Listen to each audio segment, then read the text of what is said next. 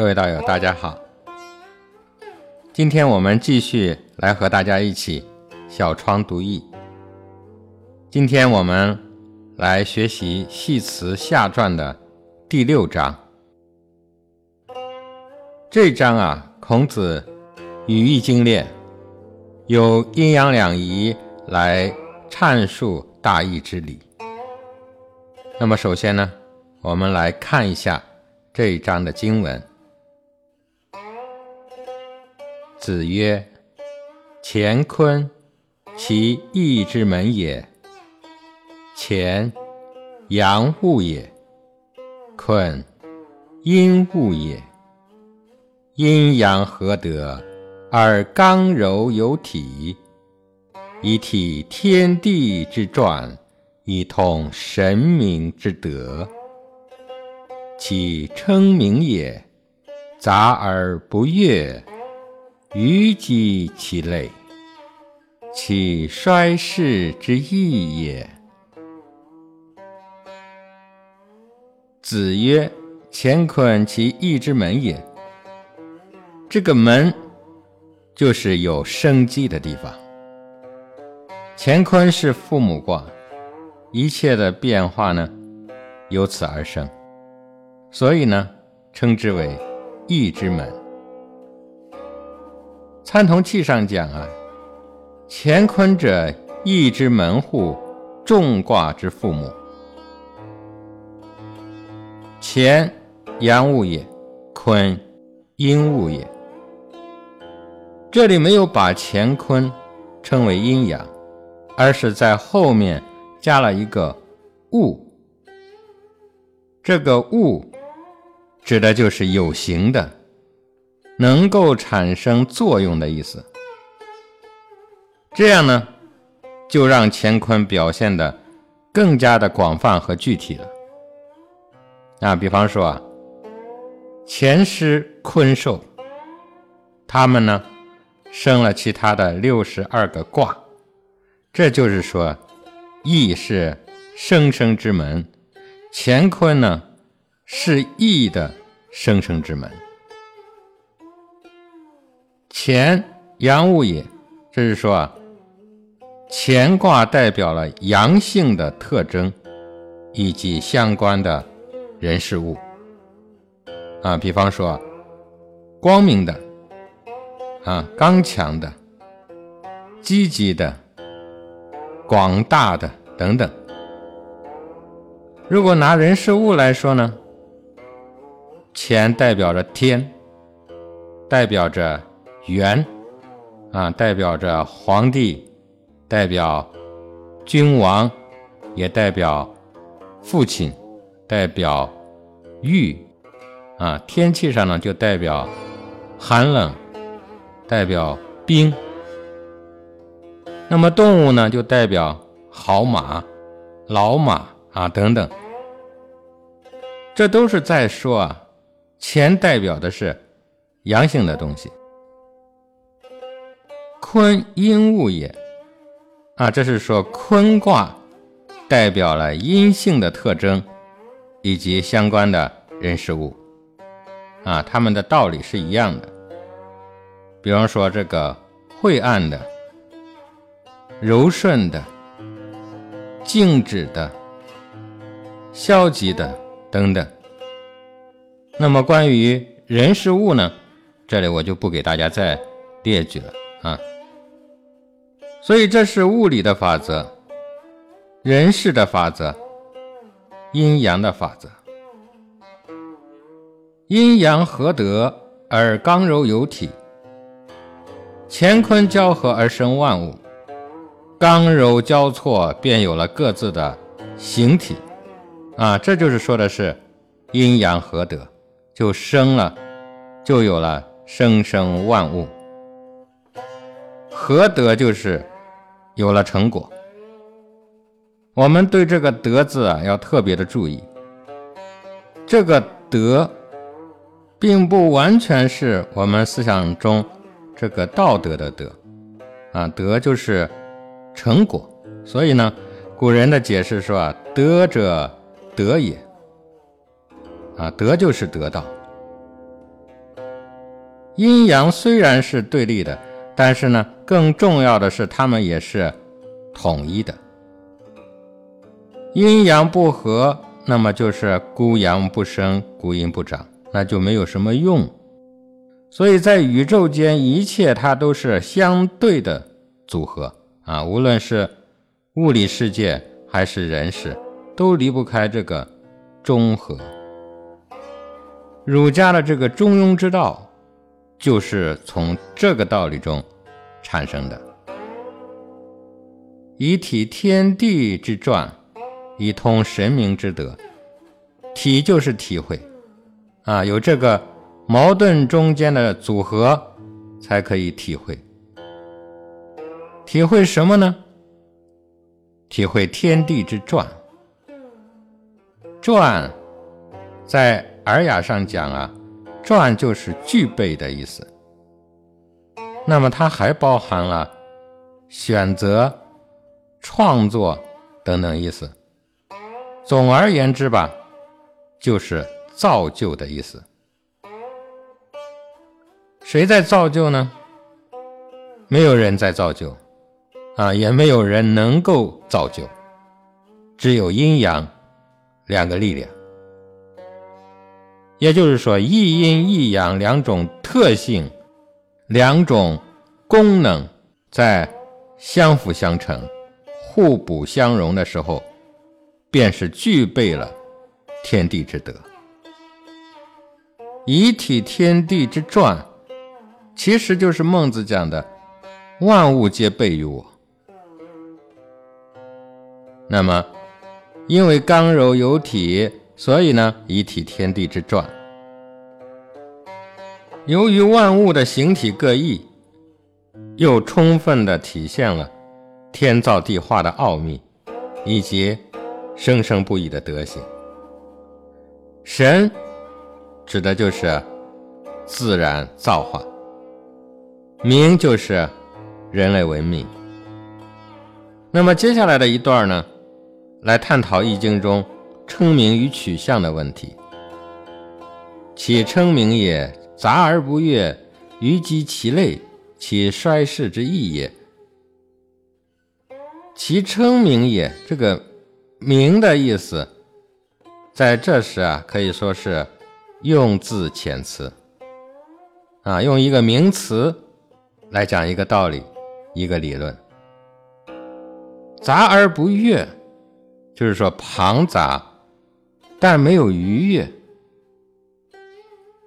杂指的就是刚柔交错，不逾越就是不违背基本的概念和规范。那么现在再如何的混沌难明，我们去细心的研究它，它们都是有规律的啊。那么这个规律呢，就是乾刚。坤柔相反相成，这里说的就是阴阳互根、阴阳互化和物极必反的道理。其实呢，指的就是变异当中蕴含着不易的道理啊。换句话说呢，就是百变不离其宗，虞及其类。这个机就是。反复的考证和检验，类就是阴阳相合啊，就是说我们有《易经》中的称名分类、模拟啊、类推、触类旁通，那么可以呢感知到几千年前圣人的心情与胸怀，以及他们想传达给我们的理念。所以，我们看《易经》，为什么？能够源远流长，为什么到了这个科技高度发展的今天，还有它重要的意义呢？因为它抓住了自然本质的法则，啊，除非是这个太阳系、这个宇宙都变了，那不然的话，真理就是永恒的。其衰世之意也。孔子的《春秋》说三世啊，就是太平世、升平世和衰世。衰世就是乱世。哎，如果按孔子所定的三世的标准，那么大同世界就是太平盛世啊。但是这个很难做到。西方的哲学家柏拉图，他的这个理想国啊，与孔子的太平盛世，恐怕永远是我们人类挂在那里的一个目标。普通历史上的小生平啊，比方说，如果是十年、二十年没有什么战争啊，人民的生活就能获得安定，这叫小生平。讲到衰世呢？钱穆先生曾经说：“这个庄子、老子和这个易经，我们不是叫三玄之学吗？说他们都是衰世之学啊。但是大家要注意啊，伟大的哲学家、宗教家都处在乱世，越是乱世，人才越多。”因为乱世的人都是痛苦的，正是因为痛苦，便要用思想来解决问题啊！这就是佛家讲的“烦恼即菩提”。智慧是从经历的烦恼之中证悟出来的啊！玄奘的这个真经，他是从九九八十一难中获得的。这里面说的意义其实都是一样的。好了，我们继续呢，来看下面的经文。夫役张往而察来，而危险产忧，开而当明辨物，正言断辞，则备矣。其称名也小，其取类也大，其旨远。其辞文，其言曲而中，其事四而隐。因二以记兵行，以明失德之报。夫以张往而察来，张就是洞察啊，往就是过去、以往的、历史的。来就是未来，啊，古人讲啊，不知来，不知来是诸往。这就是唐太宗说的：以铜为鉴，可以正衣冠；以人为鉴，可以明得失；以史为鉴，可以知兴替。在人世上，往就是历史。啊，把人类历史的经验过滤，以此为界。通过历史呢，通过这些几千年、几万年的这个经验的积累，我们完全可以推测未来。张网而察，就是孔子讲的“温故而知新”，彻底认清过去，就能帮助我们策划未来。《说卦传》上讲啊，属亡者顺，知来者逆，是故易逆数也。那么我们在《系辞上传》中也学习过，吉数之来之谓占啊，过去已经发生的事情，我们只能够顺受了。但是若是能够预见未来啊，我们当然要积极去争取。充分的去准备，所以我们看啊，世事的发展在往来顺逆之间，那么其中必然有因果可循。一旦了悟了变异中不易的道理，那么世事呢也就变得简易了。危险产忧，这是说啊，《易经》的这个爻辞。意象能够洞察人事和人性的幽微。系辞上传中，我们就讲之幽冥之故，啊，又说无有远近幽深，遂之来物。那么和这里说的呢，就是一个意思。阐就是明，我们叫阐明；幽就是暗，我们叫幽暗。幽微之处，视之不见，听之不闻，往往为人情所忽略。我们往往把明显的、轻易的认为了解清楚了，实际上啊，却还没有看清楚。越是明亮的地方，也越有黑暗，可能你找不出来，但是呢，却可能是决定人生大事成败的一个关键点。你这个观察能力从哪里来呢？就是从张网而察来中获得的。易经本是天道，在天人之际，古今之变。阴险之间，它皆有智力的存在。开而当明辨物，这个开，实际上就是前面那个张、察、微、显。开而显，在微妙之中，以便阐幽。当名就是名副其实，就是恰当的名称，就是。事物的本质。孔子讲啊，名不正则言不顺，言不顺则事不成。人生做任何的事情都要事出有名，名若是正当合宜，那么我们的理念呢，才有号召力，才能将万事万物分辨清楚。明既然适当。那么物事便能明了，往后继续下去呢？那么结果都会是积极的，都会是乐观的。当你懂了易经之后啊，每一个卦象都是人生、宇宙、物理，都是生活的经验。但是如果是我们没有这个能力看到事物的本质，没有能力。抓住事物的本质，那么很多的问题就出来了。所以啊，这个亚里士多德他就提出了地心说，啊，他认为宇宙是围着地球转的，而地球呢是不动的。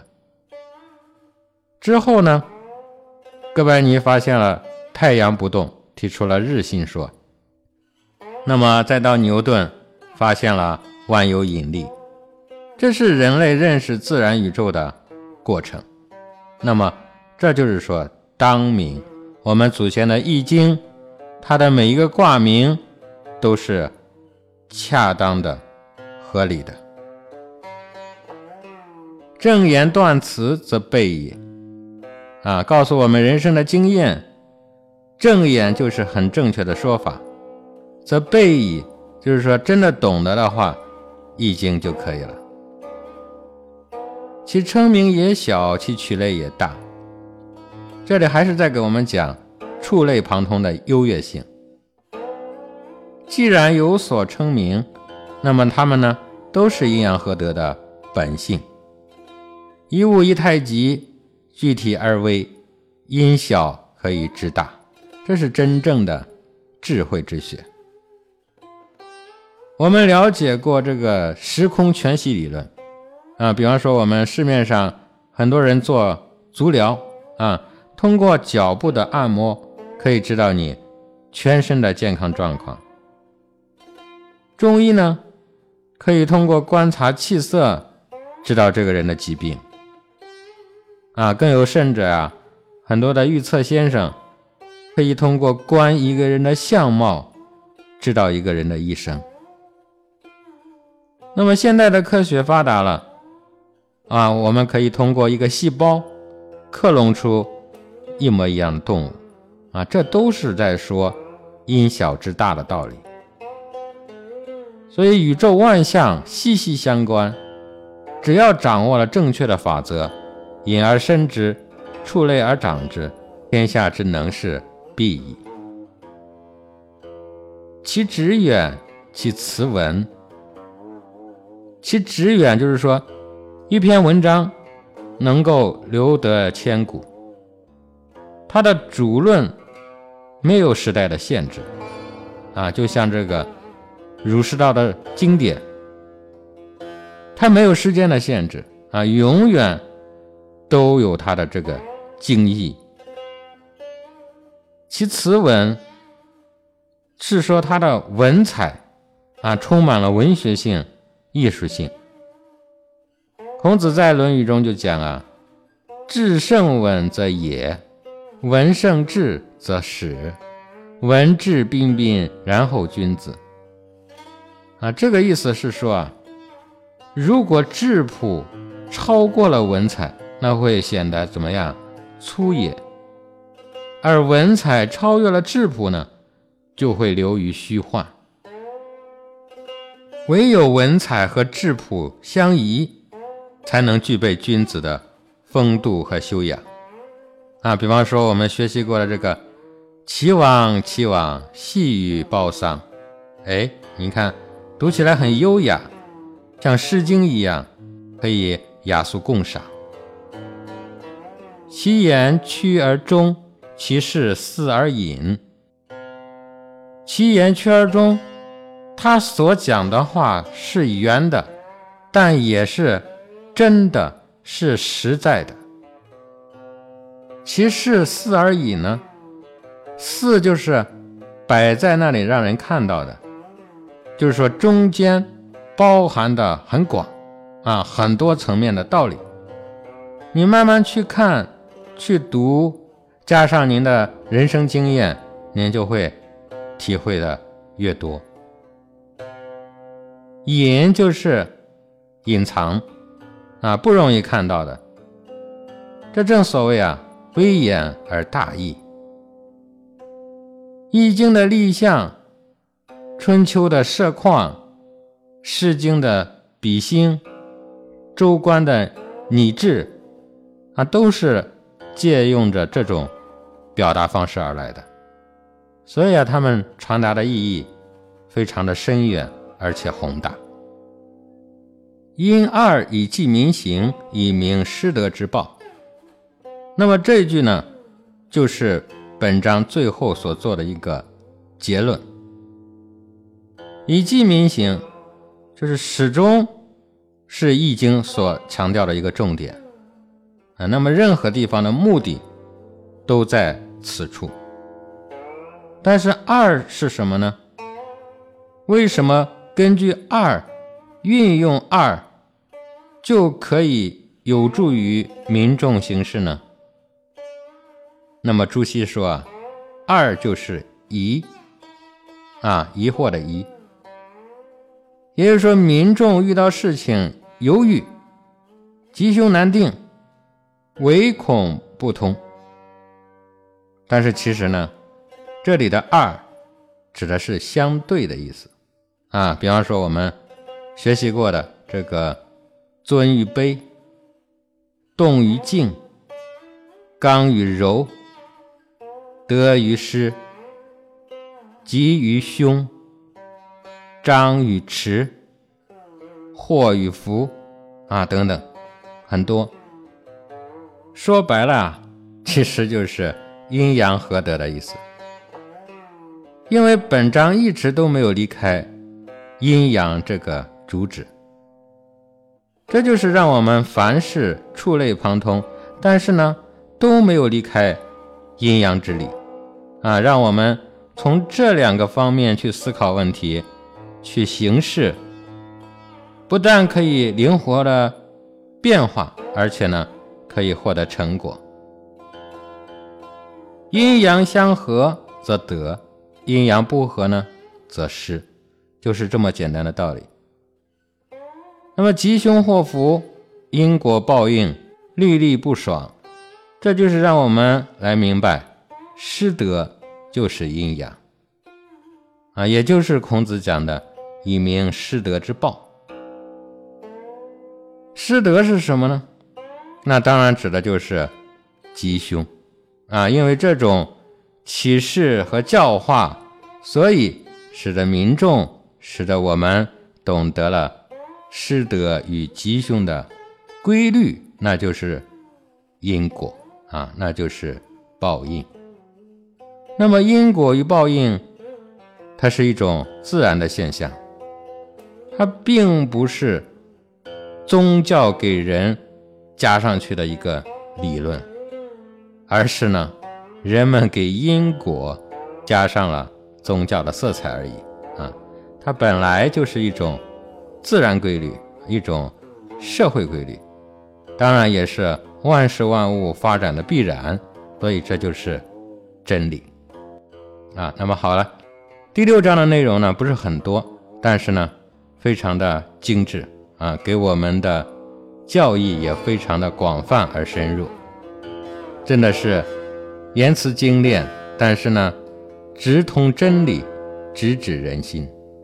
好的，今天呢我们的探讨呢就暂且说到这里，各位道友，我们下期再会。